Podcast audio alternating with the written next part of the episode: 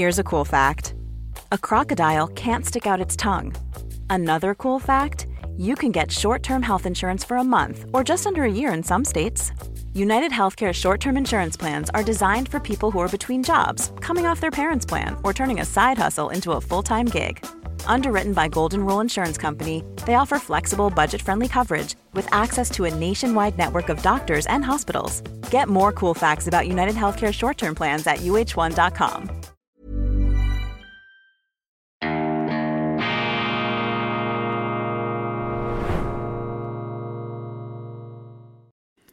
Grüezi miteinander, ganz herzlich willkommen und einen wunderschönen guten Morgen, meine sehr verehrten Damen und Herren, liebe Freunde. Ich begrüße Sie aus dem Institut für fortgeschrittene Gegenwartskunde und angewandtes, balanciertes Denken, schweizerisches Gleichgewichtsdenken im Zeichen der immerwährenden, bewaffneten und umfassenden Neutralität. Unser Credo, ganz wichtig in der heutigen verwirrten Zeit daran zu erinnern. In stürmischer Umgebung dürfen sie die Grundsätze niemals preisgeben und jeder Kapitän, egal wie groß sein Schiff oder sein Schiffchen ist, muss im Sturm die Segel selber setzen können. Und es ist falsch, wenn Ihnen irgendein angemaßter oder angeblicher Kapitän oder Leichtmatrose aus weiter Entfernung durchzugeben oder befehlen möchte, wie Sie denn die Segel zu setzen hätten. Eigenverantwortung, das ist eine der ganz wichtigen Grundsätze in der Krise, dass sie ihre Probleme selber lösen können, meine Damen und Herren, selber lösen. Selbsthilfe, Selbsthilfeorganisationen wie die Schweiz sind auf der Höhe ihrer Zeit, selbstverständlich. Das dürfen wir uns niemals ausreden lassen. Ich begrüße Sie übrigens zur schweizerischen Ausgabe von Weltwoche Daily, die andere Sicht, unabhängig kritisch, selbstverständlich gut gelaunt am Donnerstag, dem 1.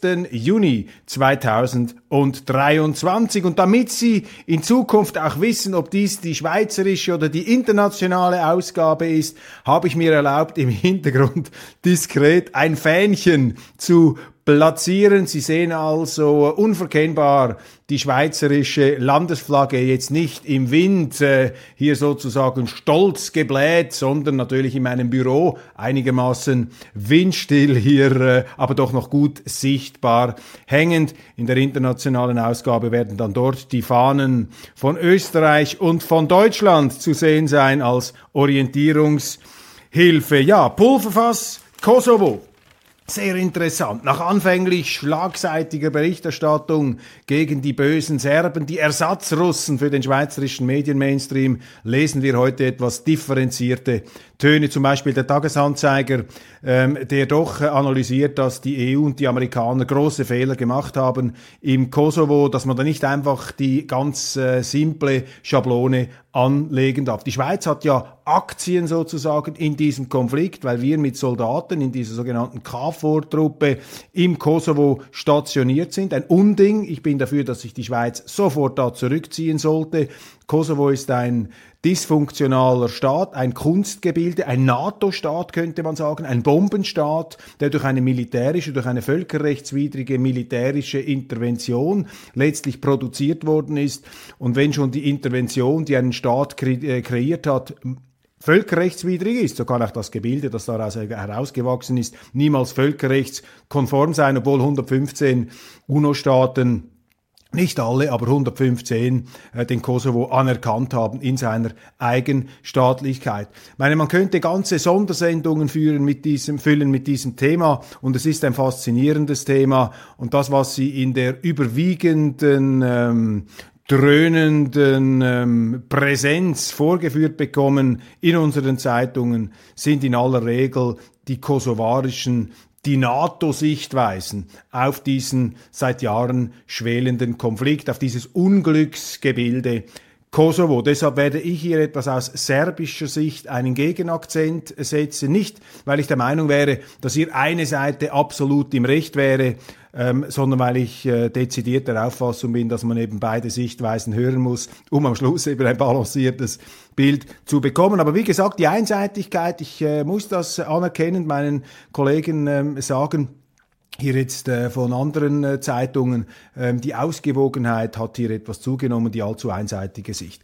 Novak Djokovic, der serbische Supertennisspieler, ist ja äh, in einen Shitstorm geraten, weil er getwittert hat in Roland Garros, dass Serbien, Entschuldigung, Kosovo das Herz Serbiens sei. Gleichzeitig hat er zum Frieden aufgerufen, aber Anstoß erregt hat vor allem seine Aussage, Kosovo sei das Herz Serbiens. Und diese Aussage drückt sehr präzise aus, was ähm, vermutlich eine Mehrheit der Serben so empfindet. Für sie ist der Kosovo oder das Kosovo, wie man es auch sagen kann, die Wiege Serbiens, das Herz Serbiens, dort, wo Serbien letztlich äh, entstanden, herausgewachsen ist, ähnlich vielleicht wie Russland sich auf Kiew, sich auf die Ukraine bezieht. Es sind ja mehrere Völker, die in Kiew sozusagen die Urmutter aller russischen Städte sind. Das sind die Weißrussen, das sind die Ukrainer und das sind die äh, Russen die hier äh, auch in der Ukraine eine Art Wiege ihrer Zivilisation erblicken. Und für die ähm, Serben ist das äh,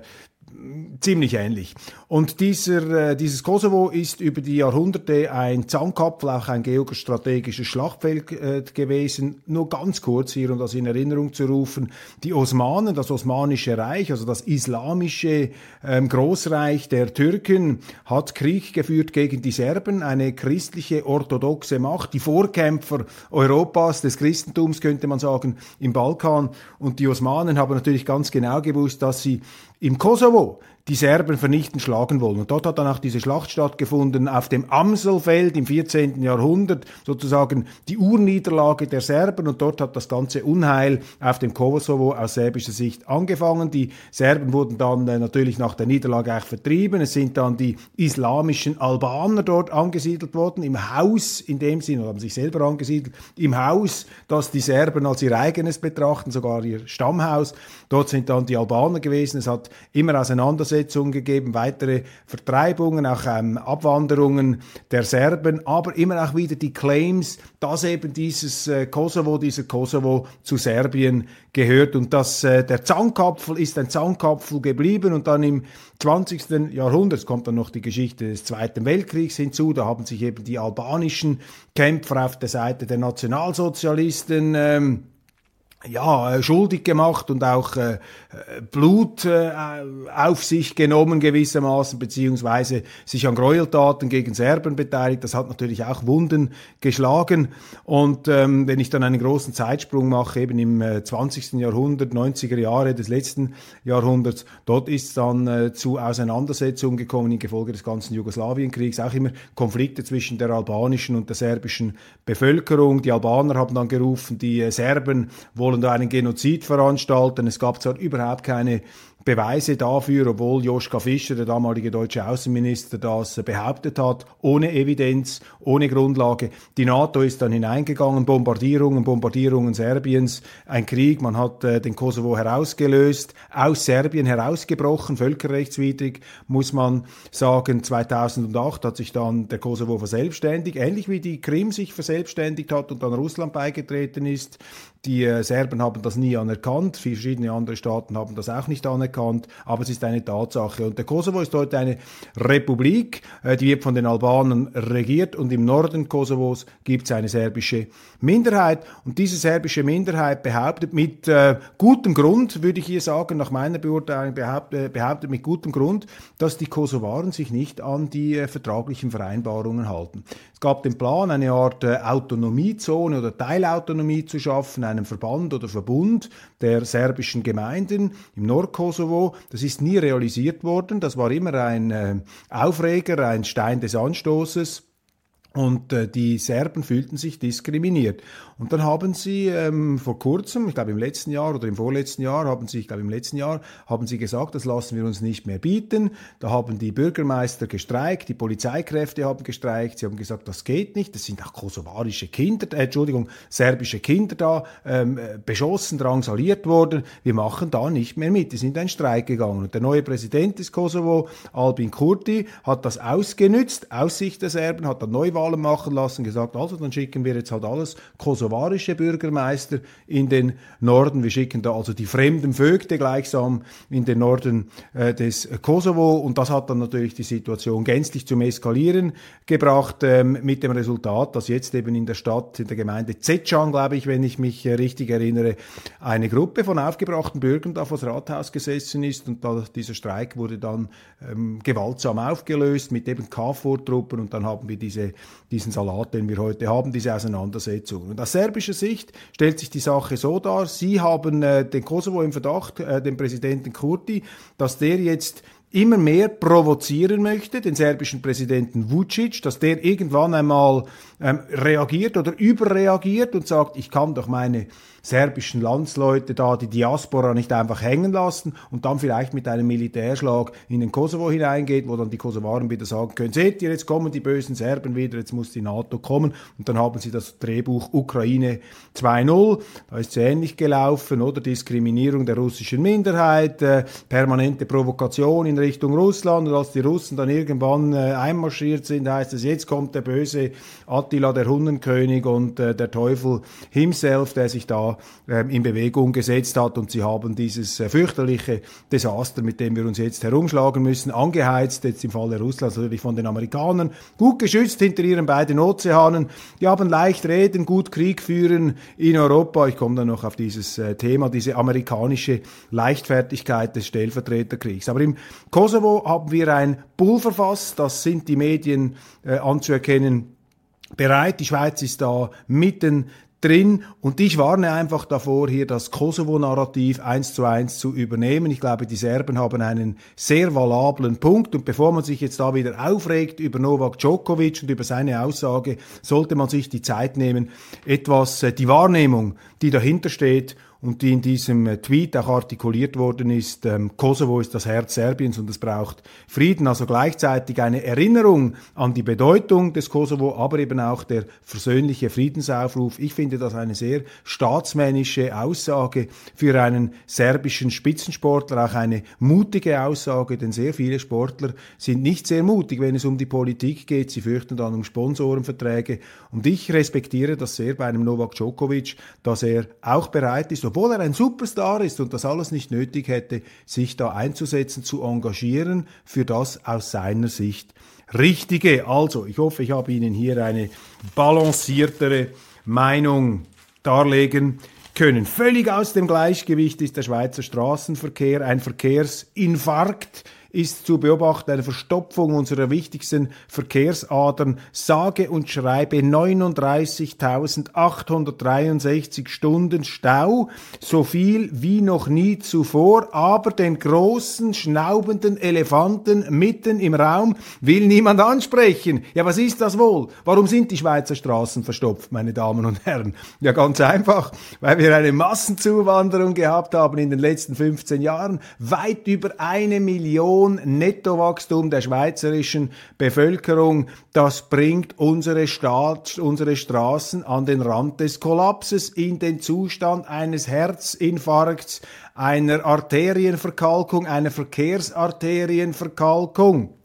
Also ist die Situation und der Nationalrat hat jetzt zum Start seiner Session hier äh, in Bern, der Sommersession, hat er Gelder gesprochen, um dieses Straßennetz, um hier sozusagen Stents einzusetzen, die Adern etwas auszuweiten, um diesem massiven Zustrom an Verkehr wieder äh, gerecht werden zu können. Und die Linken und die Grünen scheinen dagegen nun das Referendum ergreifen zu wollen. Das ist ihr gutes Recht, das ist die Schweiz und ich finde es auch gut, wenn wir das einmal diskutieren und die Bedeutung des Individualverkehrs und dass das mit einem demokratischen Votum auch durch das Volk dann bekräftigt wird.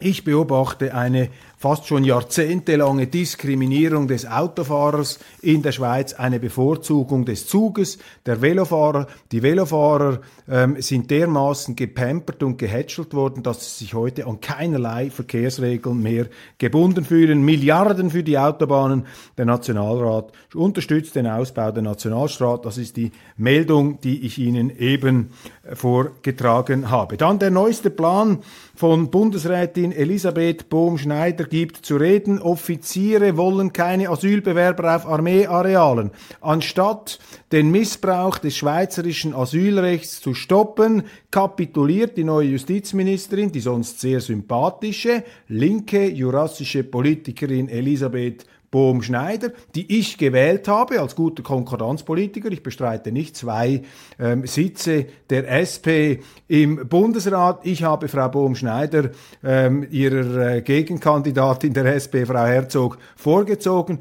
weil sie mir als Mensch zugänglicher erschien, weil ich glaube, dass Frau Bohm Schneider in einem Team eine offenere Diskussionsrolle spielt und trotzdem auf der Linie ihrer Partei ist, die mir in vielerlei Hinsicht persönlich nicht gefällt, aber die Linken braucht's auch, eine SP braucht's auch. Ich bin jetzt eher auf der bürgerlichen Seite. Und Frau Bohm-Schneider äh, vertritt nun eine Asylpolitik, die überhaupt nicht meine ist. Also sie äh, ist für die offenen Grenzen. Sie ist der Meinung, dass im Grunde jeder, der irgendwie Asyl sagt, auch in der Schweiz bleiben soll. Natürlich kann sie das so nicht eins zu eins umsetzen. Aber wir merken jetzt, dass ihre Politik darauf abzielt, anstatt den Missbrauch des Asyls ähm, zu stoppen, anstatt die steigende Zahl der Asylgesuche zurückzufahren. Wir steuern auf 27.000 Asylgesuche zu. Das ist sehr viel. Vergleichen Sie das mit Deutschland, könnten Sie mal 10 rechnen, 270.000. Das sind sehr, sehr viele Asylgesuche.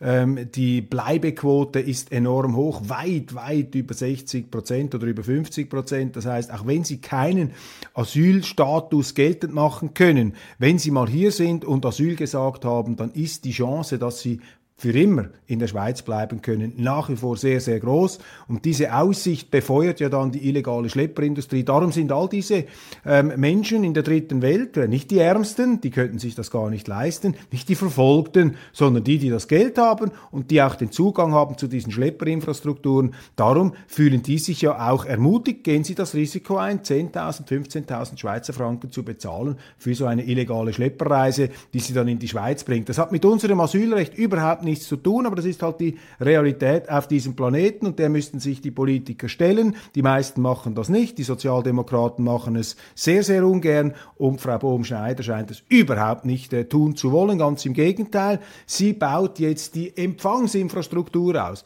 mit äh, dem konkreten Plan, dass eben in Schweizer Kasernen, in den Militärplätzen äh, nun die Asylbewerber untergebracht werden sollen. Nichts Neues unter der Sonne, schon einmal 2015, ich erinnere mich, hat man in der Kaserne Thun, wo übrigens Napoleon III.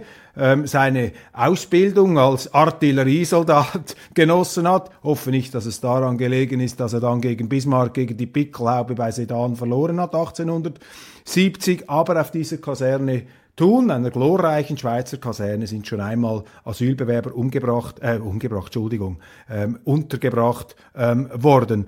Und das ist nicht in Ordnung. Das ist nicht der Sinn, das ist nicht der Zweck dieser Unterkünfte.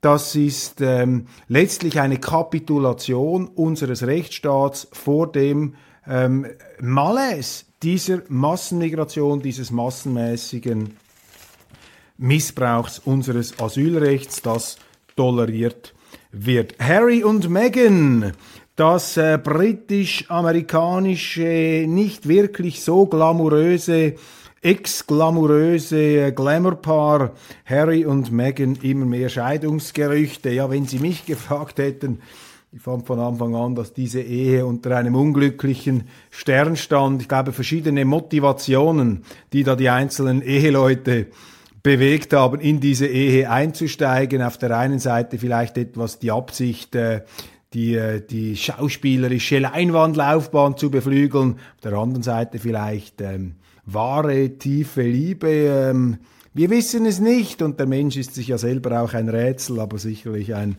Thema, mit dem wir uns etwas entspannen von ähm, den harten Schlagzeilen, die wir sonst hier verdauen müssen. Russlands Krieg erreicht Moskau, Drohnenangriff verursacht kleinere Schäden, frivole Verharmlosung dieser Eskalation. Für mich ist die Situation, stellt sie sich so dar, das ist ähm, eine Interpretation, das ist eine. Here's a cool fact: A crocodile can't stick out its tongue. Another cool fact: You can get short-term health insurance for a month or just under a year in some states. United Healthcare short term insurance plans are designed for people who are between jobs, coming off their parents' plan, or turning a side hustle into a full time gig. Underwritten by Golden Rule Insurance Company, they offer flexible, budget friendly coverage with access to a nationwide network of doctors and hospitals. Get more cool facts about United Healthcare short term plans at uh1.com. Quality sleep is essential. That's why the Sleep Number Smart Bed is designed for your ever evolving sleep needs. Need a bed that's firmer or softer on either side? Helps you sleep at a comfortable temperature? Sleep Number Smart Beds let you individualize your comfort so you sleep better together. JD Power ranks Sleep Number number 1 in customer satisfaction with mattresses purchased in-store. And now, save 50% on the Sleep Number limited edition Smart Bed for a limited time. For JD Power 2023 award information, visit jdpower.com/awards. Only at a Sleep Number store or sleepnumber.com. Deutung aus der Distanz. Ich halte diese Ausweitung des Kriegs auf Moskau für brandgefährlich. Und das ist für mich Ausdruck der ukrainischen Strategie, obwohl die Ukrainer das abstreiten, abstreiten müssen, weil das die Amerikaner auch nicht wollen, möchten auch nicht, dass da Zelensky zu sehr aus dem Ruder läuft, glaube ich zumindest. Wobei es gibt ja auch noch den doppelten Machiavelli, dass man nur so tut, als verurteile man etwas, was man eigentlich möchte. Das ist die Komplexität der Politik über die Bande. Aber Zelensky hat ganz klar ein Interesse, diesen Krieg eskalieren zu lassen, um die Russen, siehe Kosovo, siehe Serbien, zu provozieren zu einem massiven Gegenschlag. Mit der Folge, dass dann Zelensky sagen könnte, zum Beispiel, wenn die Russen plötzlich ihre Luftwaffe einsetzen würden in der Ukraine, wie die Amerikaner im Irak, schockend da, dann würde Zelensky sagen, jetzt haben wir einen Genozid. Das ist ein Genozid an der ukrainischen Bevölkerung. Jetzt muss die NATO mit Bodentruppen hineingehen. Das ist für mich das absolute Horrorszenario. Und äh, man muss im Grunde ähm, beten dafür, dass sich Putin da nicht provozieren lässt von diesen Vorstößen. Ich weiß, das ist für viele eine völlig unannehmbare ähm, Formulierung, weil in ihren Hirnen natürlich durch die ganze Propaganda und die Zurüstung und die Zudröhnung und Zuballerung ähm, des Hirns unserer Wahrnehmungsorgane durch diese sehr einseitige Dämonisierungspropaganda gegen Russland. Nichts gegen Kritik, man muss die Russen kritisieren, selbstverständlich. Aber das hier ist eben mehr, das ist Dämonisierung, das ist ein Denkersatz, das ist sozusagen ein, ein Sprechgebot, ein Denkgebot, das da aufgezäumt wurde. Und für viele ist es völlig unvorstellbar, sich überhaupt nur auszumalen, dass Putin im Grunde über Jahre auf diplomatischem Weg versucht hat, dieses Ukraine-Problem zu lösen, das aus russischer Sicht ein Bedrohungsproblem ist, denn wenn die Ukraine in der NATO drinsteckt und die NATO dort ihre Atomraketen stationieren kann, dann hat das extreme existenzielle Bedrohungsauswirkungen für Russland. Putin hat über Jahre versucht, das Problem friedlich und diplomatisch zu lösen und ist dann äh, immer wieder aufgelaufen bis im Dezember 2021 und am Schluss hat er sich für eine militärische Option entschieden. Und äh, das ist äh, die Situation, wie wir sie haben, jetzt etwas aus meiner Sicht nüchtern betrachtet, aber das ist heute verboten, das auszusprechen, weil das äh, Gebot, also die Art, wie man zu denken hat, eben so lautet, dass Putin ist der Teufel, er ist der Imperialist und alles, was jetzt da passiert, ist einzig und allein Einfl Ausfluss aus einem Hirn des Bösen. Und ähm, Entschuldigung, da mache ich jetzt, da mache ich nicht mit. Das überzeugt mich nicht. Vielleicht stimmt's ja, aber es überzeugt mich nicht. Und nach allem, was ich weiß, glaube ich, die von mir vorgetragene Variante ist etwas näher bei der Wirklichkeit. Aber entscheiden Sie selbst, was Sie da überzeugt. Und die Ukrainer äh, haben jetzt natürlich ganz klar eben das Motiv hier, äh, diesen Krieg eskalieren zu lassen, damit die NATO dann kommt. Und das ist eben die Gefahr, äh, einerseits der Verharmlosung und der Glorifizierung der ukrainischen Seite und handkerum der Verteufelung der russischen, ähm, was dann natürlich zu einer völlig ähm, unbalancierten Politik führen muss und möglicherweise zu einem Weltkrieg, was wir nicht hoffen. Ich glaube tatsächlich, und darauf müssen wir hoffen, dass eben Putin das ist, was äh, der amerikanische Filmemacher Oliver Stone mal über ihn gesagt hat, den letzten rational, der letzte rationale Mensch in einem Zirkus der Wahnsinnigen. Ich glaube, so ungefähr sinngemäß hat er es einmal formuliert und ich glaube tatsächlich, dass die Russen bis jetzt, wenn man versucht, das ehrlich anzuschauen, ohne diesen Überbau an Feindbildern und Dämonisierung, dass die Russen ähm, angesichts der ganzen äh, Gefechtslage bis jetzt doch erstaunlich zurückhaltend auf solche Provokationen reagiert haben. Ich habe übrigens auch meine großen Zweifel, legt das auch, auch gleich auf den Tisch, dass es stimmt, wenn unsere Medien schreiben, dass hier ein systematischer Krieg gegen die ukrainische Zivilbevölkerung geführt würde. Ich halte das äh, für nicht sehr wahrscheinlich. Möglich ist alles, ist überhaupt nicht im Interesse der Russen, aber es ist eben im Interesse äh, der Kriegstreiber, der Kriegspropagandisten mit ihrer Dämonisierung der Gegenseite, eben dieses Bild hier zu erzeugen, um die Leute aufzupeitschen, um sie gefügig zu machen und unkritisch gegenüber der Kriegstreiberei, die der Westen selber mit seinen Zielen, die Amerikaner mit ihren Zielen betreiben. Kurti und Vucic streiten auf dem Buckel der Kosovo-Serben. Das eine der Schlagzeilen von heute und gestern. Giorgia Meloni sitzt fester im Sattel denn je. Hochinteressant. Die Oppositionsführerin Eli Schlein mit Wurzeln in Lugano ist bei äh, Kommunalwahlen schwer geschlagen worden.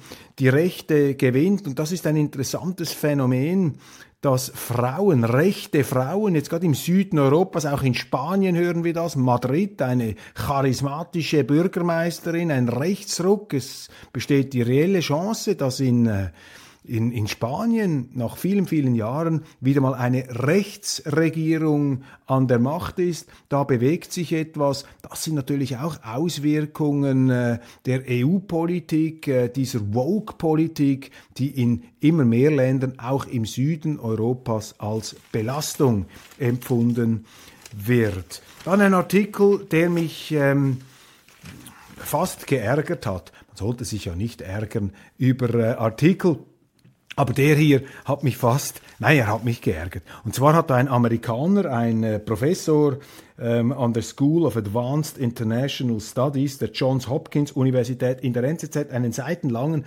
Essay geschrieben mit dem Titel Der Schlüssel zum Krieg, äh, der Schlüssel zum Sieg in der Ukraine ist Mut. Es reicht nicht aus, dass die Ukraine den Krieg gewinnt. Russland muss ihn in desaströser Weise verlieren. Alles andere würde den russischen Imperialismus fördern und Autokraten auf der ganzen Welt ermutigen. Gastkommentar von Elliot A. Cohn. Als ich das gelesen habe, habe ich gedacht, meine, unglaublich. Diese Amerikaner, Johns Hopkins Universität, geschützt hinter zwei Ozeanen, mächtigste Armee der Welt, rufen jetzt zum totalen Krieg gewissermaßen aus äh, aus, auf gegen Russland, man möge dieses Russland kaputt schlagen, existenziell bedrohen. Hat sich dieser Herr Cohen eigentlich schon mal überlegt, was historisch passiert?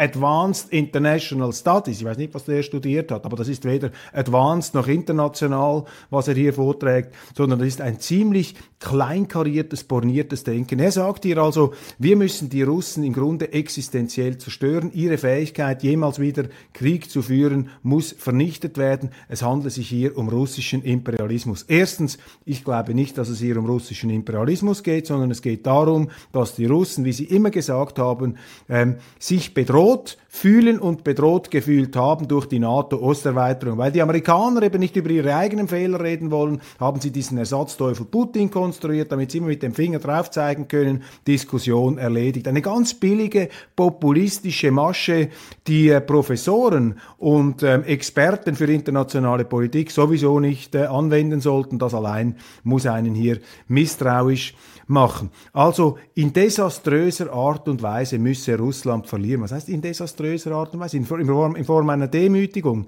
in Form einer totalen Bombardierung.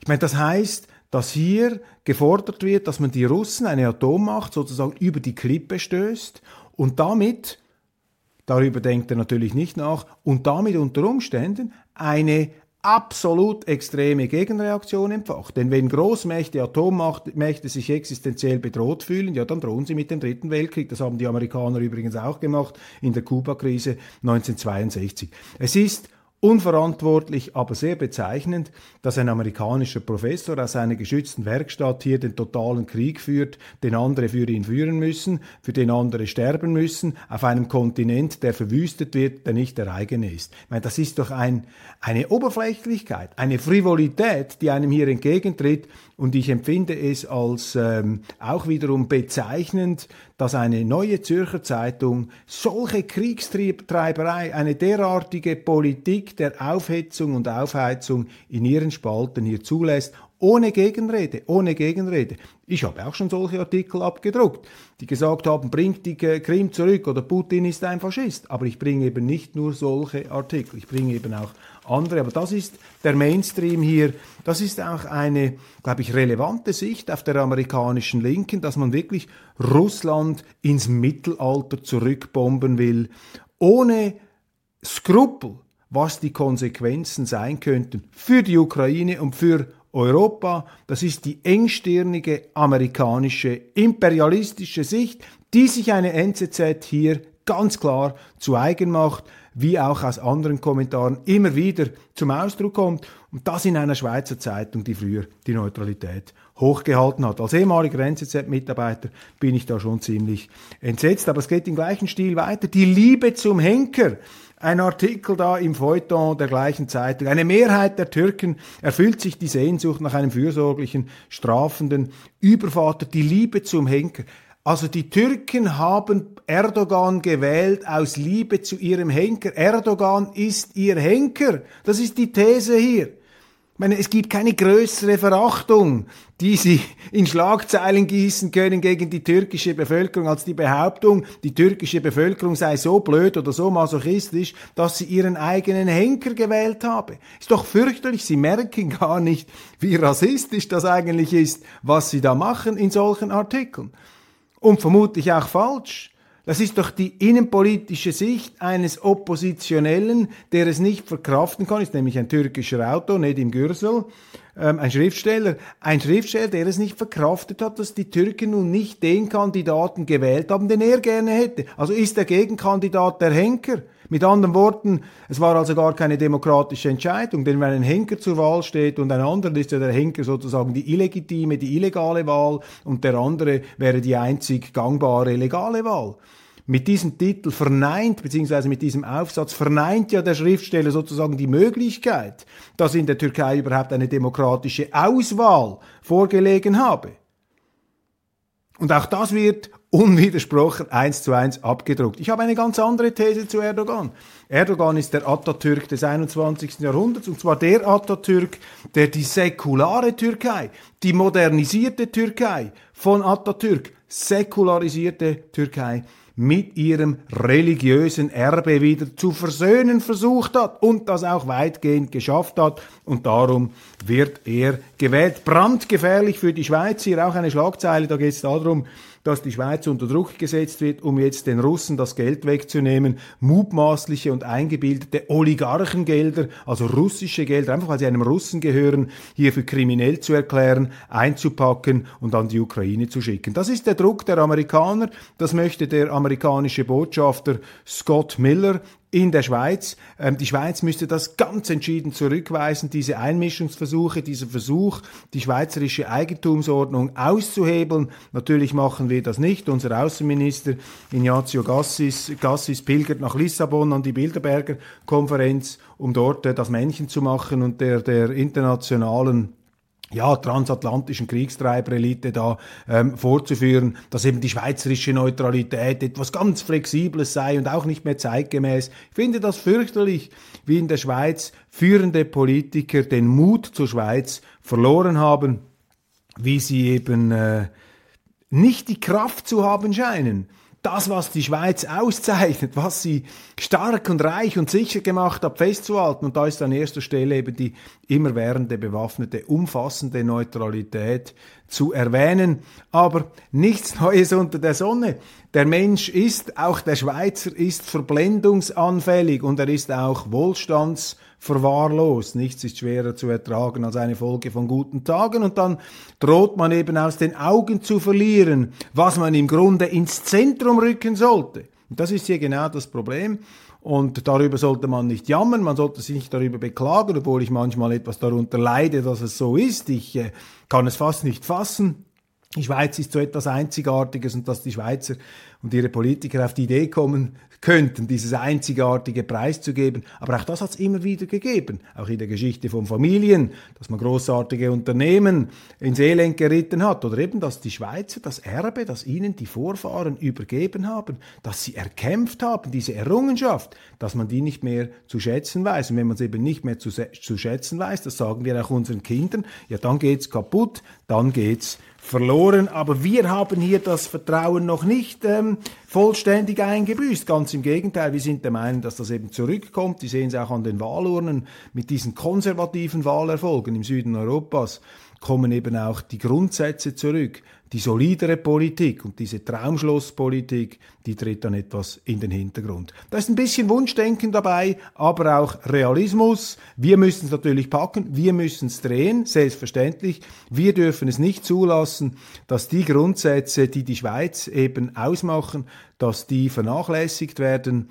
Und ähm, ja, wir setzen uns tagtäglich dafür ein, dass äh, dieser Worst Case nicht eintritt. Und äh, ja, ich hoffe natürlich, dass ich Sie mit diesen Worten auch etwas für die Schweiz inspirieren kann und Sie auch etwas motivieren kann, für diese Schweiz immer wieder hinzustehen. Vielen herzlichen Dank. Das war's von Weltwoche Daily. Jetzt habe ich ganz vergessen, auf die neue Ausgabe hinzuweisen ähm, von heute Donnerstag. Ich mache dann das in der internationalen Ausgabe etwas ausführlicher. Gibt Ihnen vielleicht die Gelegenheit, auch dort noch einmal hineinzuschauen. Machen Sie es gut und äh, bis bald.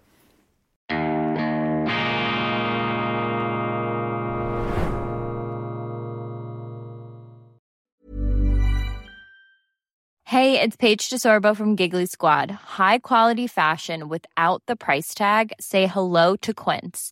I'm snagging high-end essentials like cozy cashmere sweaters, sleek leather jackets, fine jewelry, and so much more. With Quince being 50 to 80% less than similar brands.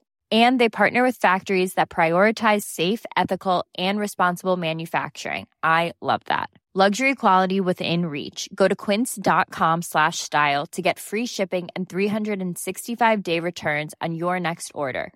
Quince.com slash style.